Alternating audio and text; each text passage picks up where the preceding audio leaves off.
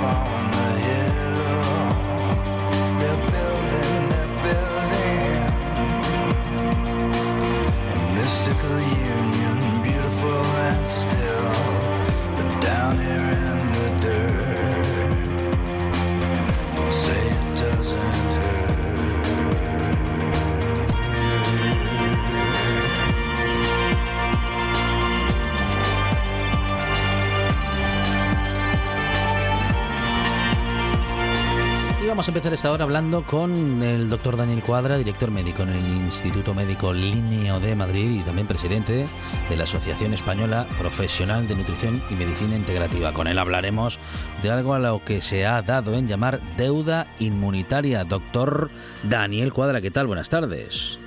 Buenas tardes. Bueno, doctor, bienvenido esta buena tarde. Mm, la deuda inmunitaria, es que tenemos tantas deudas que no sabíamos que también teníamos una deuda inmunitaria. Pero bueno, mm, al menos esta no se paga con dinero, aunque casi me parece que sería mejor pues eh, no sabe uno qué es mejor ya, ¿verdad? Si, La, deuda eh, es económica o la, o la deuda inmunitaria.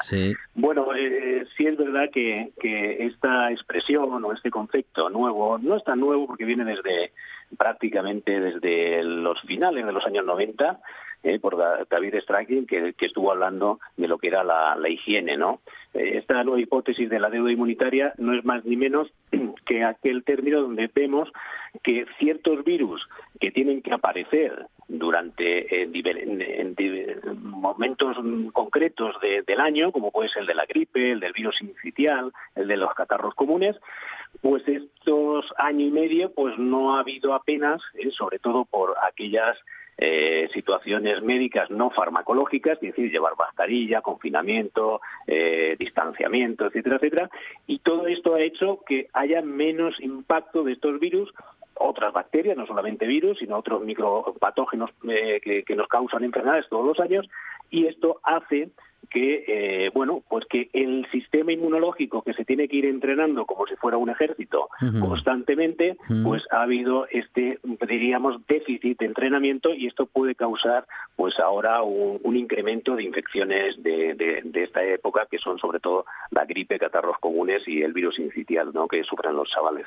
Vamos, que este invierno podemos tener catarros mm, y gripes eh, mm, eh, así vamos, a, a tutiplén, por decirlo de un modo coloquial. Exactamente, exactamente. tengamos en cuenta que el sistema inmunológico, o el sistema inmunitario, que da, lo mismo decirlo de una manera u otra, eh, eh, tenemos que ir poco a poco entrenándolo a base de infecciones, de estar en contacto con microorganismos patógenos, con hongos, parásitos, virus, bacterias. Y entonces, bueno, los chavales, sobre todo, entre eh, cero años a cinco años es cuando tienen este entrenamiento fundamentalmente. Y bueno, pues eh, hemos visto que en este año y medio que llevamos, sobre todo el invierno pasado, pues no ha habido estas infecciones. Ahora se incrementa pues la movilidad, se incrementa el hecho de no llevar tantas mascarillas, eh, hay más contactos, mm, volvemos otra vez a las infecciones. ¿Esto quiere decir que es más agresivo los catarros comunes, la gripe que otros años? No. Esto quiere decir que va a haber más, más gente que se infecte y al más eh, haber más cantidad exponencialmente, pues va a haber más gravedad de, de enfermedades. Tengamos en cuenta que si tiramos de datos, aproximadamente eh, 30.000 eh, ingresos por gripe hay todos los años, aproximadamente 30.000, y de muertos a cercanos a los 4.000. Este año pasado, pues eh, es que no hubo ni un dato de, gripe, ¿no? Entonces, eh, tengamos cuidado, sobre todo con la gente, los niños, ¿no? Los niños son los que más se pueden infectar y son los que menos sufrirán gravedad, pero sí eh, los mayores, mm, sobre todo los adultos mayores, son los que pueden sufrir más las consecuencias de este trastorno de la gripe, virus inicial o también el tema de los catarros comunes. Corremos el peligro de confundir, eh, bueno, una vez más los síntomas de los catarros y de las gripes eh, con los del coronavirus. Y digo si corremos el peligro porque, bueno, ya nos ha sucedido eh, durante toda la pandemia. no sé si, si debiéramos de actualizar datos respecto de que la mayor parte de todos nosotros y nosotras, doctor, estamos ya vacunados. Es más probable que tengamos síntomas más graves por una gripe o por un resfriado que por el propio coronavirus. No sé si me equivoco. Pues la observación que está haciendo está en lo correcto, está en lo correcto, porque se parecen tanto, como son virus que, sobre todo los virus, ¿no? que se transmiten por las gotitas de saliva, pues casi todos tienen los mismos síntomas, picor de garganta, estornudos, lagrimeo, dolor de garganta, tos, fiebre, malestar general. Entonces sí hay ciertos síntomas que pueden este, diferenciar de un catarro común, por ejemplo, pues no es muy normal tener mm, fiebre alta y dolor muscular eh, generalizado, afecta más a la garganta, a la laringe, hay tos, hay mucosidad, como si fuera una alergia. Eh, sin embargo, la gripe ya tenemos dolores musculares, tos, eh, malestar general, muy parecidos al, al COVID. Sí había una cosa que diferenciaba antes, al principio, sobre todo que empezó la pandemia del COVID-19 con la gripe, que era que había tos seca, cuando la gripe da una tos más productiva, ¿no?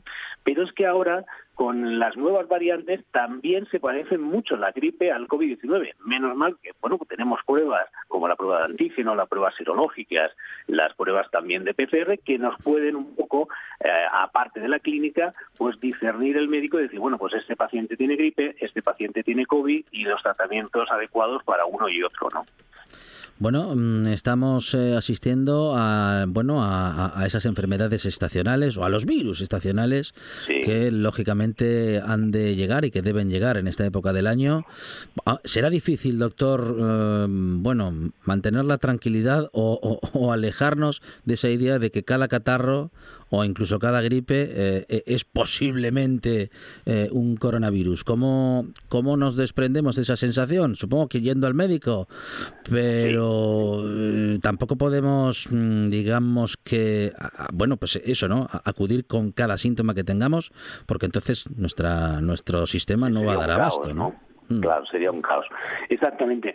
Aquí yo creo que la, lo que habría que hacer el cribaje sería con el antígeno. Es una prueba barata, mm, rápida, mm. Eh, se puede hacer desde la farmacia, se puede hacer desde las consultas privadas, eh, yo desde los mismos laboratorios. Entonces yo creo que el cribaje antes de acudir a urgencias sería primero ante los síntomas, no sé si tengo COVID, no sé si tengo gripe, no sé si tengo un catarro, ¿qué hacer? Bueno, pues ante todo, lo primero, un antígeno, ¿eh? un antígeno este que eso es una prueba pues es como la, PCR pero simplemente se ve el antígeno rápido y que eso en, cinco minutos tenemos el resultado. Por lo menos ahí ya tenemos una de las pruebas importantes para descartar si puede ser eh, pues gripe o si puede ser coronavirus. Entonces eh, eh, primero tendríamos que, descartarlo con ese cribaje. Y después bueno muchas de las consultas por ejemplo aquí en Madrid se están haciendo vía telefónica. No es lo correcto o, por lo menos lo, lo suyo sería que el médico revise de una manera pormenorizada al paciente, pero por lo menos una primera llamada telefónica donde se despejaran los posibles problemas. Y ante la gravedad, quiero decir, insuficiencia respiratoria, una tos persistente, no puedo respirar, me mareo cuando me, incorporo de la, de la cama o cuando voy caminando, pues evidentemente eso ya va, va, apareciendo síntomas más parecidos de la COVID-19 donde tendríamos que ir a urgencias. La gripe, pues la gripe eh, no tenemos tratamientos solamente la vacuna, podríamos decir, y pues aquí el sistema inmunológico que tengamos fuerte, que lo tengamos potente a la hora que, responda de una manera efectiva y que no surjan síntomas graves y que se quede solamente pues en tos, malestar general y entre cuatro o cinco días te recuperes. Eso sería lo, ya si hay más gravedad, pues se trataría a nivel sintomático. Bueno, eh, recordando una vez más cuáles son las eh, máximas que tenemos que tener en cuenta para que nuestro sistema inmune se mantenga en el mejor estado de salud posible. Ejercicio físico, buena alimentación, buena alimentación y, y, lo de y lo de porque mm, no sé yo si es más un mito que una realidad que coger frío puede hacer que enfermemos, doctor. Sí desde el punto de vista de las mucosas, que sobre todo cuando, eh, claro, cuando hay, por eso estos virus afectan más en, invierno, otoño, invierno. De hecho, la gripe afecta más en las mm, semanas, últimas semanas del año, que es decir, mediados de diciembre hasta prácticamente mediados o finales de febrero, que es cuando más frío hace. Y entonces afecta más porque las mucosas se secan, cambia el pH, se pueden acantonar estas, estos virus y causar los problemas. Entonces, sí es verdad que el frío puede afectar evidentemente o te hace más susceptible a que sufras de este tipo de, infecciones. ¿Qué es lo que hay que hacer? Hay que abrigarse evidentemente y sobre todo los cambios extremos, es decir, si estamos en un centro comercial, si salimos del coche mm. y tenemos ahí pues más o menos unos 20, 22 grados, que algunas veces incluso hasta se puede superar, pues salimos a la calle y de repente pasamos a 3 grados o menos cero, pues claro, eh, menos 1, menos 2 grados, ese cambio, ese impacto, ese cambio de de temperatura eh, nos hace más susceptible a sufrir este tipo de, enfermedad. Entonces sí es verdad que la garganta hay que, hay que abrigarla, hay que, eh, bueno, la típica bufanda o el fular para que nos proteja la nariz y la boca para que por ahí no entre frío y que por ahí tampoco entren estas bacterias o que si están ahí pues no vayan a crecer más de lo debido y que tengamos ese, esa protección. No es un mito, es cierto, es, es, es así. Bueno, bueno, hay que abrigarse entonces, hay que cuidar nuestra alimentación, nuestro ejercicio físico. Doctor, queremos saber también cómo funcionan los test de antígenos y, saber qué, posibilidad hay de que suceda eso que tanto se comenta y es que, que nos den un falso positivo. ¿Cómo, ¿Cómo puede suceder esto si es que sucede? Sí, sí, eh, hay falsos positivos y falsos negativos. El falso positivo, por ejemplo, pues eh, no solamente tenemos este el COVID-19, hay hasta siete coronavirus que nos pueden afectar a los humanos. Podría dar, o incluso algunos, algunos otros virus que podrían estar relacionados con, con el coronavirus dentro del punto de vista del reactivo. Entonces, algunas veces puede dar falsos positivos. Por eso siempre una prueba de antígeno, una PCR, una resonancia magnética, cualquier una prueba son pruebas complementarias. Quiere decirse que las pruebas complementarias van siempre con una clínica, con unos síntomas y unos signos del paciente y con el criterio del médico. Y las pruebas son complementarias para anudar, ¿eh? para llegar a una conclusión. ¿Hay falsos negativos? También hay falsos negativos. Quiere decir, ¿alguien puede tener el COVID y dar negativos? Sí, porque eh, algunas veces los antígenos eh, tienen que pasar varios días hasta que eh, surge este, esta cantidad de antígenos que pueden dar positivos o una mala ejecución de la prueba también podría ser o sea, quiere decir que cuando se mete el bastoncillo en la nariz, pues a lo mejor no hayas ido al, al, sitio correcto o al sitio adecuado donde está el coronavirus y te has quedado a mitad de camino y que, bueno, pues la prueba ha dado falsa negativa pues por una mala técnica o por, por muchas diferentes causas, pero pueden dar falsos negativos. Sí, es cierto. Muy bien, muy bien. Bueno, em, eh, ¿qué, ¿qué, hacemos? ¿Qué hacemos para mantener la calma en esta pues en esta temporada, pues doctor? Una, una de las eh, principales, fíjese que con ya los médicos que llevamos larga data viendo todos estos problemas, porque hay enfermedades de época, que están las gripes, los catarros ahora en invierno, luego están las alergias a partir de las arizónicas que empiezan en enero hasta hasta la polinización en primavera. O sea, cada cada tiempo, cada en el año tiene sus propias enfermedades y, y entonces, pues bueno, los médicos lo que vamos es un pasito más allá pues para el tema de la prevención.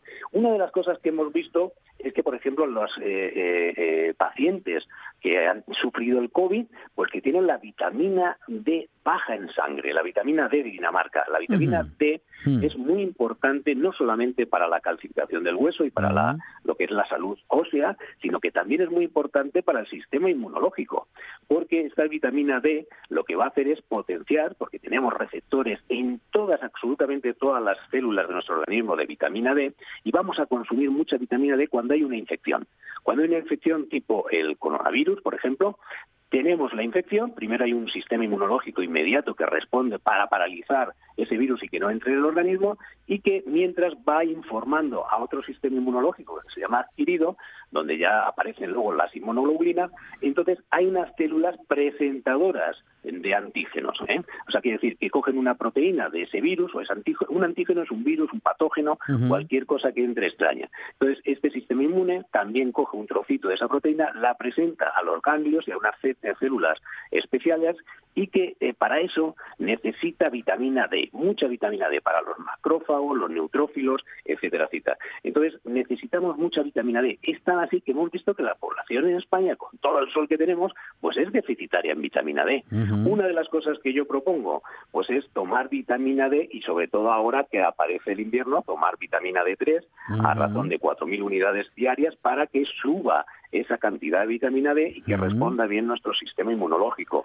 Luego también hay remedios como pueden ser las plantas medicinales. Las plantas medicinales, por ejemplo, la equinacia, que es una planta que eleva nuestra respuesta defensiva del sistema inmune cuando tenemos infecciones, sobre todo víricas, pues también es bueno tomar esta planta que se llama equinacia una resina de las abejas, como no, que se llama propóleo, también ayuda, es antiinflamatoria, eh, eleva nuestra respuesta inmunológica, también eh, cuando tenemos alguna infección de garganta suaviza, cicatriza, es antiinflamatoria, ayuda a nuestro sistema inmune. Pues el propóleo también se puede tomar en estas ocasiones. Hay también otras eh, serie de, de nutracéuticos que le llamamos, son nutrientes que están potenciados a, nivel de acción farmacológica. Por eso llamamos nutracéutico, nutra de nutrición y céuticos de acción farmacológica, como pueden ser los hongos medicinales. Los hongos medicinales como el reishi, el shiitake, el, hongo del sol, todos estos hongos contienen beta-glucanos. Los beta-glucanos son unas proteínas que tienen estos hongos que ayudan a fortalecer de manera extraordinaria el sistema inmunológico y, como no, la vitamina C. La vitamina C, pero hay que tomarla aproximadamente en adultos a razón de un gramo. ¿eh? un gramo en, porque si tomamos mm, solamente pues 200 miligramos o un zumo de naranja, nos quedamos un poco cortos. Por eso el concepto de nutracéutico, ese nutriente como es la vitamina C, el ácido ascórbico, a un gramo eh, se llama liposomado, que va, se, va a absorber de manera importante, pues esa vitamina C nos va a ayudar también durante todo este periodo pues a que nuestras defensas se potencien y nuestra reacción defensiva también sea adecuada. Eh, ¿Y dónde podemos conseguir, bueno, esas, eh, la equinacia, el propóleo, bien, pues fáciles? Mm, luego, la vitamina D o la vitamina C, bueno, la vitamina C en un montón de frutas, alimentos, la vitamina D lo mismo, pero esos complementos vitamínicos sirven para algo? Sí, de, lo que estábamos hablando, desde el punto de vista de, que nuestras eh, respuestas, los, vitaminas son coenzimas, o sea, son sustancias que tienen que actuar para eh, acelerar pues, procesos bioquímicos muy importantes, como la vitamina C, la vitamina D, el complejo de vitamina B. Cuando tenemos un déficit, pues imagínense, la vitamina C que es esencial. La vitamina C, cuando decimos en medicina que es esencial, es que la tenemos que aportar o bien en la alimentación o en la suplementación, no vamos a generar vitamina C. Por eso, cuando iban, por ejemplo, nuestros antepasados, ¿verdad?, a, las Américas, pues sufrían de escorbuto, porque no tomaban frutas, no tomaban ese grado de vitaminas, sobre todo vitaminas antioxidantes como la vitamina C, y se les caían los dientes y tenían úlceras y sangrados. O sea, son verdaderamente importantísimas estas, estas vitaminas y estos nutracéuticos, estos nutrientes. Entonces, lo más importante, buscar laboratorios que sean de confianza, eh, para farmacia, en la farmacia, en el herbolario, donde tú eh, pues eh, tengas confianza con, con, con, esta parafarmacia, con este herbolario en la farmacia, y hay laboratorios muy, yo que sé, Marnis, por ejemplo, es un laboratorio que, que, lleva una formulación, además español, de Valencia, y, utilizan una, una serie de nutracéuticos de una calidad suprema. O sea, yo, yo, es una de los laboratorios que está muy bien. Pero hay infinidad de, productos que son de confianza y que tienen pues una garantía de que lo que vas a tomar pues va a funcionar. Doctor Daniel Cuadra, director médico en el Instituto Médico Líneo de Madrid y presidente de la Asociación Española Profesional de Nutrición y Medicina Integrativa. Doctor, muchísimas gracias y un saludo desde la buena tarde. Gracias, buenas tardes. Buenas tardes. Esto es RPA, la radio autonómica de Asturias. Una de vinilos al ajillo, dos de micros al cabrales, tres de cables afogados. Oído cocina. Carlos Novoa se cuela en las mejores cocinas del país Astur.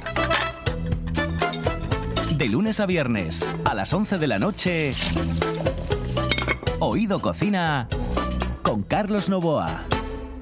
Nueve de cada diez soñadores recomiendan escuchar La Buena Tarde.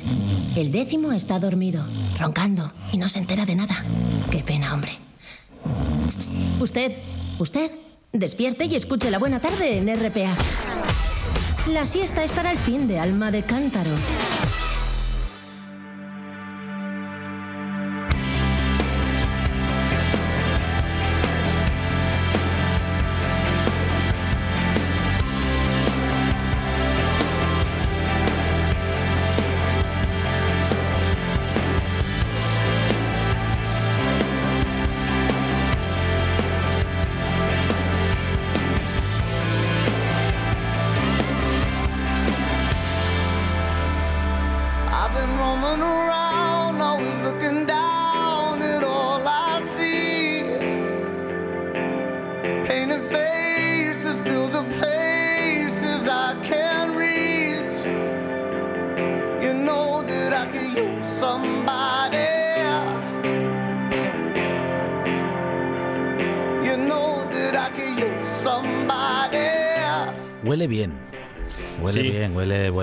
Estudio, está mm, bien. ¿eh? Sí, sí, ahora que lo dice hay un aroma embriagador. Ay, ay, ay, ¿Dónde están las Spice Girls? ¿Por qué no, por qué no hemos empezado con Vaya temazo, ¿eh? Spice, no digas que no es un temazo lo que está sonando Spice hoy. Girls, Lucía Fernández pidiendo las Spice, Girls. que la presente Cefe, la canción que está sonando. Cefe Rodríguez, ¿qué tal? Buenas tardes. ¿Qué tal? Muy buenas tardes, ¿qué tal? ¿Cómo estáis? Bien, bien, bien. ¿Todo bien? Eh, todo bien, bueno, escuchando este temazo. Prácticamente todo. Pinchado por Cefe Rodríguez. Sí, sí, sí, sí. Hay que dedicárselo a una estrella fugaz esta canción. Es buenísima. No está mal, no está mal. Ajá, es sí, una estrella fugaz. A una estrella fugaz. Pedir tres deseos.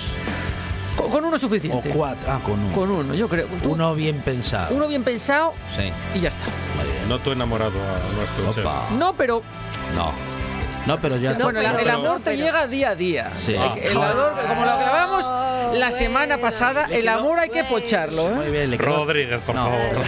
Le quedó bien, le quedó bien. Quedó bien. Sí, ¿no? todo, Le queda, todo le queda bien, pero. Hasta lo que traigo es que, hoy. Que sea verdad. Oh, pero por cierto, acabo de observar que está viene de Fajina. Oye, eh, hoy vengo, hoy Viene vengo. Viene de vengo- curra- salió de la cocina y vino O sea, para acá. efectivamente. Están los, tiene crocs también puestos. Hoy no sé lo que vengo, pero vengo. Hoy Muy elegante. todo. ¿Por qué los cocineros insisten? Yo el primer día que lo vi en cocina dije, Mm. pero esto es peligroso. ¿Por qué los cocineros insisten en utilizar zapatos de goma mm, agu- con agujeros en la cocina? Para que rebote la pota. Cómodos son, pero... Eh, eh, para que Por si- rebote, por si eh, para que el cuchillo se clave bien y, y de- quede ahí bien, bien, bien clavado. Y los agujeros como caiga agua caliente. Pues, eh, a ver, en teoría es para que el zueco se lance Ah, fuerte vale. y, y no y diga- no, diga- Ah, no, ah, no grites. ah, para eso es vale. el tema. Sí, Mm. sí, sí, sí. Pero es que claro, y luego utilizas cualquier playero, porque a mí me gusta ir de playero, Sí. porque es más cómodo, pero resbalas, Ah. resbalas. En las cocinas, aunque tú tengas un suelo antideslizante, sí, da igual, re- ¿cómo resbala. resba- Uf. Yo te tengo que contar algo. Sí, usted resbaló más de una Hubo vez. un día casi dejo sin vajilla. Bueno, es que ¿Sin- sin dejé, qué? ¿Sin dejé sin, sin vajilla. Ah, ah, o la mitad de las existencias eh, en una cafetería. ¿Pero en la que estabas trabajando Es que o estaba trabajando, estabas sí, trabajando. Usted siempre es un poco, Habría sido más gracioso si no un hubiera poco estado pato, trabajando. Estaba ¿eh? muy. ¿Pero usted fue camarero? Estaba, yo fui de todo. Y ayu- ayudante de cocina. Y ayudante de cocina. ¿Y freganchín? Y un poco cocinero también. Freganchín es inevitable. Hay que ser freganchín porque el ayudante de cocina tiene que ser freganchín. Iba eh, de, de esos momentos de, mm, De estrés. de mucha tensión en la cocina y corriendo para arriba, para abajo, tal, y en uno de esos caminos, con el suelo empapado. Claro, lo, lo normal. Intenté frenar en la máquina de lavavajillas que había dentro de la cocina con la bandeja entera y fue todo para allá. Claro. O sea, vamos, aquí. ¿Tú también fuiste al suelo? Bueno, Todo, todo, todo. Bueno, de hecho, la vajilla, como en las películas, voló primero hacia arriba. espera, para. ¿Y qué dijo el jefe de cocina al ver que cayó no, todo? No, estaba, no, Último no. día de trabajo. Estaba Último de, de- no voy a trabajar más. No, no, estaba yo de, bueno, de responsable de esos minutos, digamos. Estaba fumando el jefe de cocina. El jefe de cocina. Todo, bueno, lo bueno es que no tuvieses que fregarlos después. No, no, no, se fregó ninguno, no. Quedaron efectivamente, hechos, hechos añicos. Ahora, tres, tres días para quitar todo, ¿eh? Vamos, una cosa tremenda. Uh, gajes del oficio, gajes del oficio. A veces pasa, ¿no? Un golpazo, ¿eh? Puf, a mí cuando se me rompe... ¿Cuántas veces se cortó Cefe Rodríguez en la cocina? Infinitas. Claro. Infinitas. Y tengo, tengo ah, marcas. ¿Y tengo alguna, Para, alguna que lo tuviera, digamos, que lo que le, lo, lo, dejase fuera de, de, juego. Que Hombre, por suerte, trabajar, no. toco madera, no. pero de, de, tener que, de tener que esperar al servicio. Mm. Es que una vez me corté el dedo gordo. Escucha, es que todavía siempre lo recuerdo porque me corté el dedo gordo sí. Eh, con la corta fiambres. Y yo también. Me Sí, señor. Pero bueno, pero... y el trozo sí, allí. Quedó... lo, raro es que esté usted aquí en cuerpo presente, Fonseca. Le quedó plano el dedo, que sí? Sí, sí, sí. Y yo me acuerdo de, ver una foto y mandarle la foto a mis padres. No duele tanto. No, no, no, no. Lo ves tú y dices tú, hostia. Igual pica un poco después. Ahora ¿eh? es peor... Eh, o sea, que tenéis todos los dedos de milagro. Bueno, sí. sí, Enteritos de milagro. Y cicatrices que ahora estoy Pero, observando grandes. ¿eh? Don Fonseca, ¿cuántas, eh, mm. ¿cuántos años estuvo usted en el sector servicio? Estuvo 15 días. Porque... No, Lo que contó antes fue el primero y el último. fue tres o cuatro. Seguramente fuera tranquilamente para trabajar algún verano, ¿no? no, no, no, tres o cuatro de seguir. Tranquilamente no, por lo que cuenta tranquilamente. bueno, estaba tranquilo yo, pero el que ponía la el que ponía la pasta para comprar la vajilla no, no estaba tan tranquilo. Pero eh, tres o cuatro años, pero de, no, no, de veranos nada. De Veranos, inviernos y. ¿Tenemos alguna llamada de algún, compañero de Fonseca? sí, por favor, por favor, adelante. Eh, bueno, en fin, no, pero aprendí a hacer buenas tortillas, ¿eh? ¿Sí? Sí, sí, sí. ¿De patata con cuántos huevos? Eh, de mm, seis mínimo. Seis, ocho huevos. Mínimo. Tenemos una llamada, ¿no? tenemos una llamada. Sí, hay una llamada. Que la sigan mamando. Ah, de parte de Diego Armando bueno, este, este, entraba en el turno de después. iba después. Iba después. Iba después. Cefe Rodríguez con nosotros en esta buena tarde. Uh, hoy con bueno con cosas ricas, como siempre. Como ¿eh? siempre. Sí, señor. Bueno, hoy, eh, pues. Eh, mm, pues dije yo, ¿de qué hablamos? Hmm. Y aquí, pues, oye, pues los cachopinos. Mm. Cachopo. Oh, los Cachopo de Asturias. Eh, me gusta lo de cachopinos porque se pueden pedir de mm, diferentes variedades y probar distintos sabores. Porque ahora lo que está de moda es el cachopo a la plancha. Ajá, ¿cómo? ¿Hay cachopo a la plancha? Pero a la plancha con, con, el rebozado. Con el rebozado y todo. Yo recuerdo de aquellas aquel día, Aquel, aquel, día que yo que dije. Nos oh, fuimos a un cachopo a la plancha. Sí. Para ver cómo era. Ajá pero me gozo en un pozo. Y luego fue cuando me di cuenta que el cachopo a la plancha, yo empezando todo estudiando, sí. que no deja de ser más que un filete al cual se le mete el jamón y el queso dentro. O sea, un filete relleno, vamos. Filete, filete, sí, filete relleno. filete, filete y dentro cosas. Viene a ser esa que te rompió, el corazón, te rompió el corazón descubrir el mecanismo no es, no es un buen nombre comercial, filete, filete y dentro cosas. Hombre, vende más... En el número 8. vende más el, el cachopo eh, a la plancha, porque es como más light. Es más light. Un cachopo a la plancha, pero, pero, pero que un ah. cachopo, la esencia es el rebozado. Pero es como que me diga escalo, eh, escalopes sin empanar. Eso no es escalope, es otra cosa. No. Y claro, luego, es verdad, mm. el escalope. Sí. ¿Un escalope qué es? ¿O qué ponéis vosotros? ¿Harina, huevo y pan rallado? ¿O harina y huevo? Harina, y huevo, harina y huevo. Para mí también. Sí. para mí también, pero no, no. Pues para mí un escalope no es harina y huevo pan rallado. Para mí es un harina y huevo. Sí, sí, sí. Eso es lo que es un escalope. Y luego están los escalopines alcabrales, sí. que en algunos sitios es peligroso pedirlos. Porque hay mucho cabrales y poco, escalope. Y poco escalope. Ah, ya es verdad. Eh, Digo en algunos sitios. en algunos. El escalopines, en teoría, mm. debe ser ¿con qué carne? Ternera, ¿no? ternera, para que sea tierna. Vale. ¿Cuántos hay que lo que ponen? Ponen, sí. ¿Qué ponen? Tapa y tapa. y de cerdo. De bochín. Sí, sí. Uh, pero no sabe a nada eso. Ya, pero te lo napan bien con la salsina. Claro, claro. Ah. ¿Te lo napan bien con la salsina? Amiguín. Ese es el problema de las salsas. Bueno, esa es otra, ¿eh? Salsa cabrales. Hay algunos que meten nata, nata, nata, nata, luego un cachín de cabrales o queso azul. Y maicena. Y ahí te va. O, y ahí, o de un queso que pasó por cabrales. Sí. No, no, no, Eh, escucha, también, escucha, también. Pero no se quedó allí. No tocó ni Asturias, no tocó ni Asturias. Bueno, todo el supermercado, ¿Y os supermercado. quedáis con, con un cachopo con...? Es que claro, yo Sí. esto tardé bastantes años de entender un poco la diferencia. A Y mí de sigues. pequeña me Diferencia costaba. entre, entre? Entre El cachopo, y San, San Jacobo. Ah, muy ¿Con qué os fácil. quedáis? ¿Con cachopo o con San Jacobo? Madre mía. Ahora ya sé cuál es la diferencia, ¿vale? Pero- qué falta sí, respeto. Sí. ¿Con qué os quedáis? Con cachopo. Yo no, Con cachopo. no hablo. No Es que el. San, Ja- el pero San prefiero Jacobo, el- el San Jacobo Prefiero el cachopín. El San Jacobo es un invento para salir del paso y hacer algo que parezca un plato de comida. Y para el, madrile y para el madrileño. Sí. Y para el madrileño. Eh, Que eso no es no es un plato Ese- ni es nada. Ese jamón llora ahí. Nah. Queso. Claro, es que no, no. Cuando se te acaba el pan de sándwich. Ahí está. Pero, hombre, un cachopo. A ver, un cachopo. A ver, vamos con la aclaraciones, jamón. Vamos a con el Es- San Jacobo. vale. ¿Jamón? Jamón. Un plato, jamón un plato que tiene nombre de santo. ¿Qué- ya. queso? Rollo. Queso, En- encima malo. El jamón empanado. Bueno, malo porque, porque, porque A sí. ver, no porque te para hacer, para inventar. escucha, escucha, el acompañamiento Claro. del jamón de York no puede ser un queso de 10 euros, de 10 euros, Claro. por decirte algo. Pues Sí, porque- tendrá que ser un queso que un queso de sándwich que no habrá visto ni, ni la La leche de la vaca. Claro, claro, claro. Un pre- claro, porque esa es otra, que lo que nos venden como queso muchas veces es un preparado láctico. Sí, correcto, correcto, correcto. ¿Eh? Eh, ahí lo tienes, ¿eh? mm. Sus estudios De, de- de de cafetería, queso, ahí lo tienes. Nada de nada. No, no, no, pero, pero es verdad, es verdad, es verdad. ¿Y el cordón bleu o el El cachopo? cordón blue, cordón blue. El cordón bleu. Cordon bleu. Cordón bleu. No, no, no conozco. Lo- Yo creo que es lo mismo. No, Monchi Álvarez Cachopo- tampoco, pero quería decir algo en francés. No, es que, es que antes era el cordón bleu. ¿El cordón El bleu? cachopo, sí, hace A ver, muchísimos años. Yo creo que es, eh, es el, el cachopo viene del cordón blue.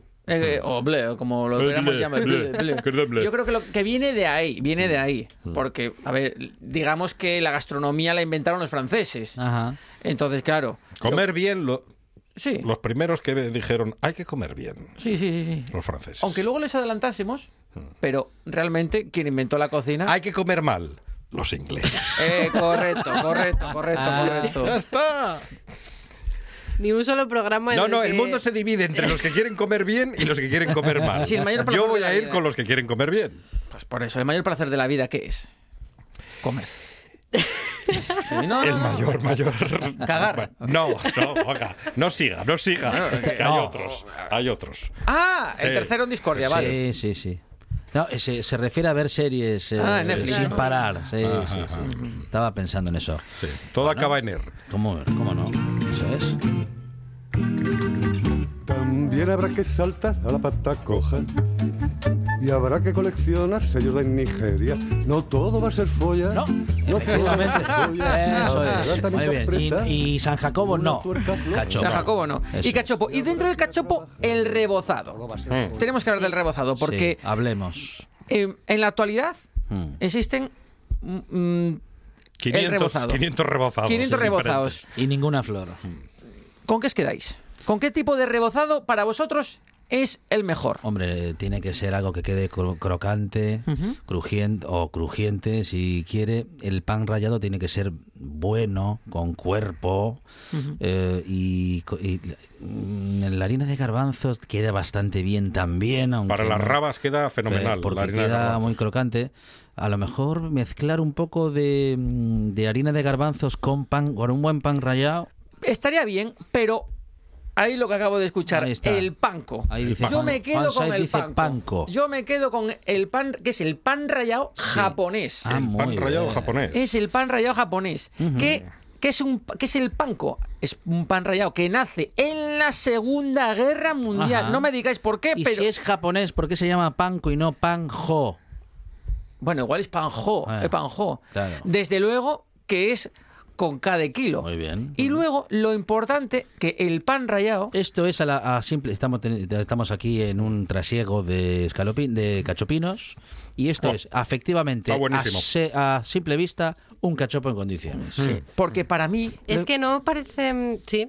Es que son trozos pequeñinos, Sí. pero como súper elegantes. O sea, no son estos cachopos enormes. Con, yo considero que teniendo un- una buena carne, un buen ado- una buen adobo de ajo, perejil, un poco de sal, y después el relleno, en este caso, pues de queso de cabra a mí me gusta mucho, aunque luego, bueno, infinidad, cada gusto, a Mastrillo le tiene su librillo. Eh, jamón y queso, harina, huevo sí. y panco. Y frito bien, un aceite bien Harina primero, huevo después y luego yo siempre para todos los rebozados harina, huevo, panco, sí. rasque. Eh, bueno, que nos lo dije, el panco es un pan rallado sin corteza. Por eso de ahí que cuando lo vayamos a freír nos quede muy crocante y muy crujiente. ¿Y queda más oscuro que el otro? eso es dependiendo de tú, oye, que lo quiero Claro, luego a la hora de freírlo, en este caso está, está, está bien doradito mm. porque quería que se hiciera bien por dentro. Si tú, por ejemplo, queréis que la carne os quede más bien crudita, oye, pues jugar con el aceite que esté más, más, templado. pero, abundante el aceite. Sí, sí, sí, sí, sí eso que, que no sobre. Y de oliva. No, o girasol. Ah, oliva, sí. Girasol. Una, una, oliva suave. Vale. Una oliva suave. Un, eh, un girasol a mí no me gusta. no me mm. gusta. Mejor para las patatas el girasol. Sí, sí, sí, sí. Pero una oliva suave, un 0,4 o un aceite de oliva de orujo también. Claro, que no sea muy... Invasivo. Que, no sea, efectivamente, efectivamente, efectivamente. Un girasol, bueno, a ver, lógicamente se puede freír, mm. pero vamos a darle también a la hora de freírlo eh, ese toque de, sabor. Fonseca, está buenísimo el, el cachopo, el cachopín. Muy bien, lo voy a probar. Porque yo soy de los que ¿eh? prefiere cachopín a cachopo grande. Sí, sí, es que las sábanas... Es que hay cada cobertor. Y luego... Hay cada cobertor que parece que estamos en una competición. Y eso es, parece una competición a ver quién hace el cachopo más grande. Pero... Y tampoco... No, ¿Eh? no, no, porque luego cuando no, es que, es que encima luego habría que saber si esos, esos cachopos tan grandes son de ternera. Claro, porque. Bueno, no, no, hay que suele haber muchas dudas. ¿Qué otra carne pueden utilizar? Tapir malayo, por ejemplo. El, cerdo de toda la vida. El jamón de cerdo de toda la vida. Mm, mm. Pero bueno, vamos a, vamos a ser buenos, eh, eh, buenos consumidores, buenos clientes. Vamos, a, pensar siempre bien, siempre bien. Y vamos a utilizar una ternera asturiana. Porque decía Ferran Adrià, decía Ferran Adrià, no, es que eh, utilizar la peor carne para freír. Utilizar la peor carne para freír. No. Diría ah, sí, más o menos. Sí, ahí está. Yo sí, yo considero que hay que no una carne solo millo, pero sí una etapa, una carne que tenga que tenga buen sabor y luego sobre todo a la hora de freírlo que se te deshaga en la boca. Porque al final sí. Oh, el, el, quesín y el quesín, la combinación. No tiene que ser ni un filete muy delgado ni muy gordo. Muy gordo para, para mí, ¿eh? Para mí debe, debe ser así, debe ser así. Muy bien. Y hay que romper fibras, hay que darle ahí a la carne, estirarla o tampoco tenemos que pasarnos. No me gusta eso. No me gusta eso porque eh, siempre lo digo, eh, a ti si, te cocinaran o si te... Oye... A mí si me cocinan, tardan, tardan un tiempín, a fuego lento. Tarda, tienes que dejarlo en vino, como, como, el jabalí, ¿no? Pero eso de andar machacando la carne para decir... La matas realmente, la matas, la estás haciendo mm. que sea todavía más dura, por lo que es aconsejable, oye, hables con vuestro carnicero, dame un filetín de ternera finín o como más os guste, pero sobre todo no luego andar machacándolo en casa porque, madre mía, dices tú... Qué grande es cefe. Y este es un plato, pero tenemos otro, ¿no? Eh, ¿Este era para ti? Ya, pero algo pasó. pero es que quiero que dé la receta porque si no me voy a sentir. Fichaje que tenéis, me voy a sentir eh. la peor persona del mundo. Vaya fichaje que tenéis. No, y no le gusta. Solo, solo come coliflor. Y no le gusta loquillo tampoco. bueno, yo estoy con ella entonces ahí. Y está. Ah, vamos, vamos. Pero quiere que vuelva el canto del loco. Hombre, por supuesto. No puede ser. Ya son muchos. Vale, pero quiero que la receta de este, y es, este y es una persona muy joven, son demasiados efectos. Sí, sí, no, no, no. Me no gusta la Va carne. peor. Quiero, por favor, que des la receta del que hiciste para aprovechar. El cachopo de merluza. Ah, muy oh, qué bueno. Ah, muy asturiano, además, el cachopo de merluza. Sí, eh, capitán, no está cortado, pero esto no, sí que quiero que, lo pruebes. Que lo pruebe Fonseca, que lo pruebe Fonseca. Toma, este. que yo probé el otro ¿eh? y este lo va a probar Fonseca. ojo, ojo con el cachopo de merluza. Ay, si lo prueba Lucía Fernández. No, porque dice que no, porque es pescadín. Pescado tampoco. Ah, pescado. Soy especialina vale. no, no, está Coliflor y tofu. Sí, todo, lo que, en la vida, en la vida carne, no necesariamente carne roja, sino que carne de todo tipo. Bueno, muy bien. Pero bueno, tiene una pintaza Muy buena pinta. ¿Cómo hizo este cachopo? Este cachopo... Tiene salsina. Os voy a decir, es de 1991. Ah, bueno, pues. bueno, pero, pero, huele bien. Pues ¿eh? huele bien. Estará en una buena nevera, al menos. Efectivamente, lleva unos cuantos años, lleva unos cuantos años ahí sí. congelado. No, no es, Compartiendo con no, Walt Disney. Mi, mi, compañera Ana lo hizo, o lo hicieron en 1991, y hemos dado ahí unos toques un poquitito más modernos, pero. En azabache. Correcto, correcto. Pero su esencia. ¿Qué, capitán? Está no diciendo, puede, no puede está hablar, diciendo, está que, diciendo sí, que sí con la cabeza. Ahora mismo está levitando Está Fonseca. buenísimo. Es que está brutal. Se siente el sabor de la merluza perfectamente. La salsa no cubre demasiado, pero acompaña. Una marinera Riquísimo. con su ajín, su, su, eh, su caldo de pescado y después el relleno con la cebollina, el pimiento.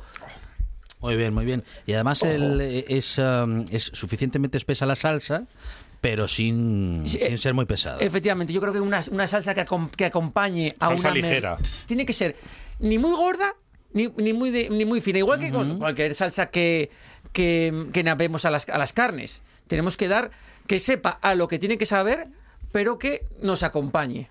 Muy bien, muy bien. Bueno, entonces, eh, ¿pero cómo preparamos el cachopo de merluza? A ver. Cogemos una merluza sin piel, sin piel. File- filetes de filete, merluza. Filete, filete, filete. Lo, lo, apretamos un poquitín, pues para que después lo podamos rebozar. Y después el relleno de lo que, de lo que queráis, ¿vale? Pues eh, cebollina, un poco de pimiento, si queréis añadirlos un toquinos de jamón, queso so- a vuestro gusto. Hacemos como una especie, una especie de guiso.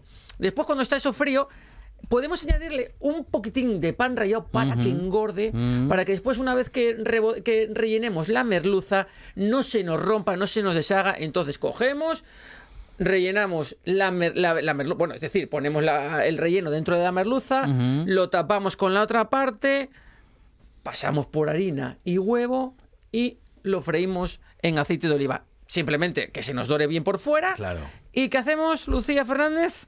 Pues eh, Lo terminamos, terminamos de, de guisar, de guisar. guisar en la, en la, en la, En la en salsa. en la La salsa, en la vale, salsa. perfecto. No en el tofu, no en la no en el no lo tofu, no, en el tofu no se puede bien. hacer nada. en la en la- una salsina verde, una marinera, una americana, eso es una receta perfecta ahora para las navidades. Ujú.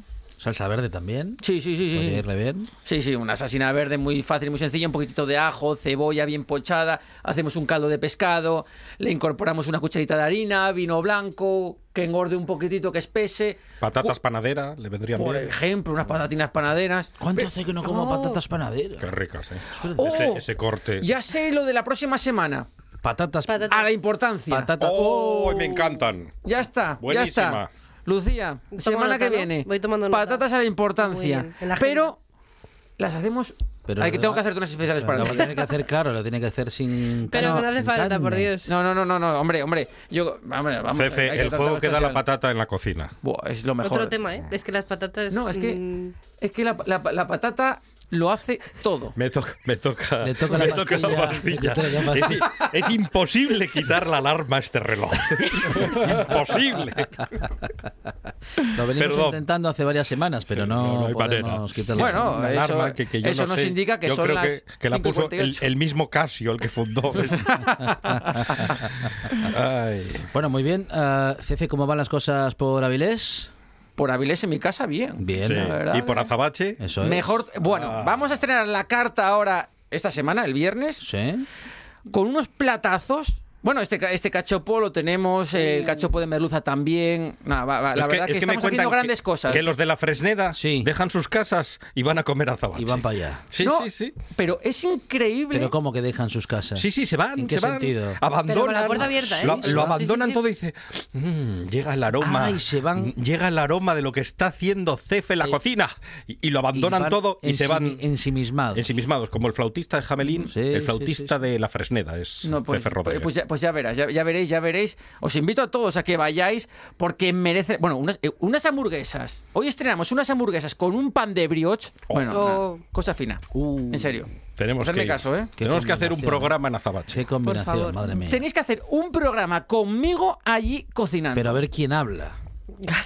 Lucía Fernández. yo me encargo, chicos, no os preocupéis. Lucía con el brócoli, ahí venga. Muy bien. Bueno, Cefe Rodríguez en el centro comercial Azabache con su restaurante, cafetería restaurante, en la que hay pinchos, eh, están desarrollando toda una mm, carta con nuevos platos y todos los que, o muchos de los que allí podemos probar, los estamos probando en esta buena tarde. Y de momento, uno mejor que el otro. ¿eh? Sensacional. Y para todos los gustos. Cefe, muchísimas gracias. Gracias a vosotros, chicos. Muchas gracias. Gracias. Estás sintiendo, estás sintiendo RPA, la radio del Principado de Asturias. La Nuesa. Ya sabe que somos de casa. La buena tarde en RPA.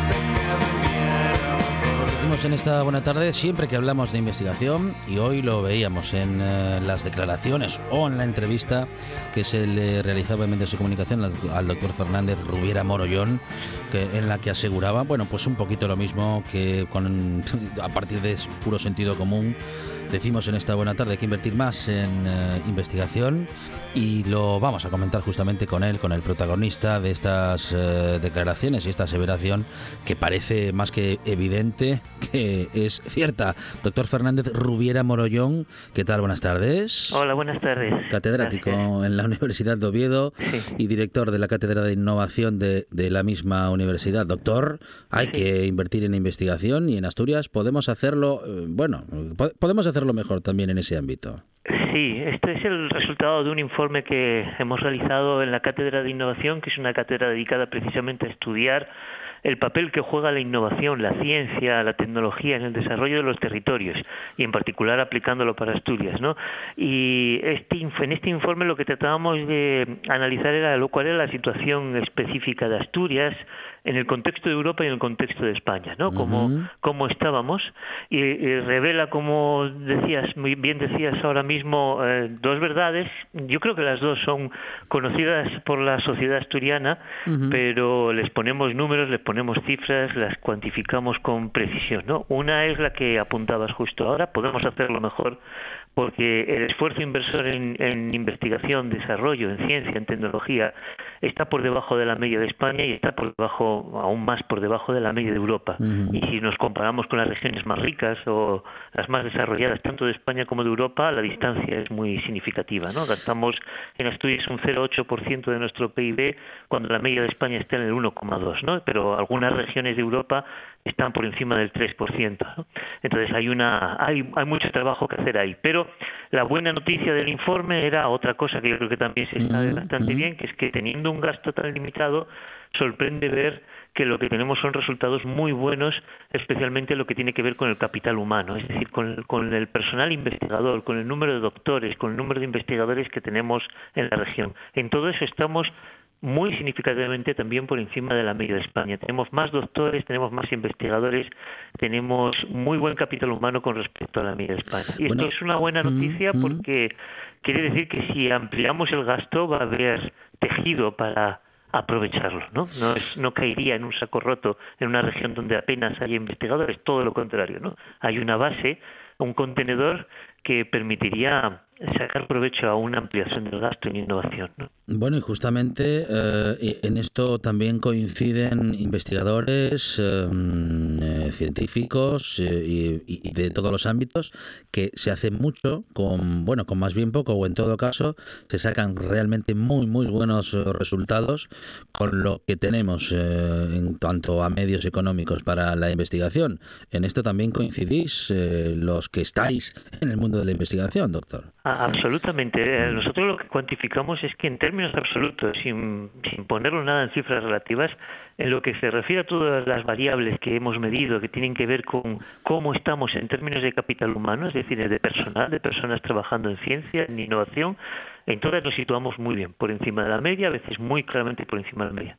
Si hacemos lo que, lo que, lo que comenta, si lo ponemos en términos relativos, es decir, si vemos los resultados de nuestra investigación en Asturias, teniendo en cuenta la inversión que se hace, entonces saltaríamos a posiciones muy elevadas. Pero todo esto es endeble. ese capital humano puede marcharse en cualquier momento porque las condiciones no son las más favorables. Por eso la, la primera recomendación es ampliar eh, el gasto en I+D. Y no solo eso, porque el problema que también identificamos en el informe es que ah, no vale cualquier gasto en I+D. Hay que ser muy precisos, mucho más cuando hablamos de que disponemos de pocos recursos para para poder hacer estas ampliaciones y lo que identificamos en el informe es que la manera en que ese gasto en I+D tenga un impacto mucho más mucho más relevante en la región es que tenga que hacerse sobre todo a través del sector privado. ¿no? Cuando miramos en qué capítulos son en los que acabamos teniendo ese, esa distancia mayor con respecto a la media nacional y a la media europea, lo que vemos es que en el sector público no estamos tan mal, estamos unas solo unas centésimas por debajo de la media de España eh, en gasto en más de del sector público. Donde nos alejamos mucho es en el sector privado. Luego el esfuerzo tiene que ir a que nuestro tejido empresarial, nuestro, nuestras empresas hagan un esfuerzo mucho mayor en, en I+D. ¿no? Y que los ciudadanos eh, seamos conscientes de la importancia de esta cuestión para exigir a nuestros gobernantes que lo hagan, para tenerlo en cuenta de respecto de si lo tienen o no en su programa, respecto de si le dan la importancia que tiene y si lo incluyen en sus discursos, porque luego, cada vez que vemos los debates previos a las elecciones, mm, eh, el ámbito de la investigación brilla por su ausencia.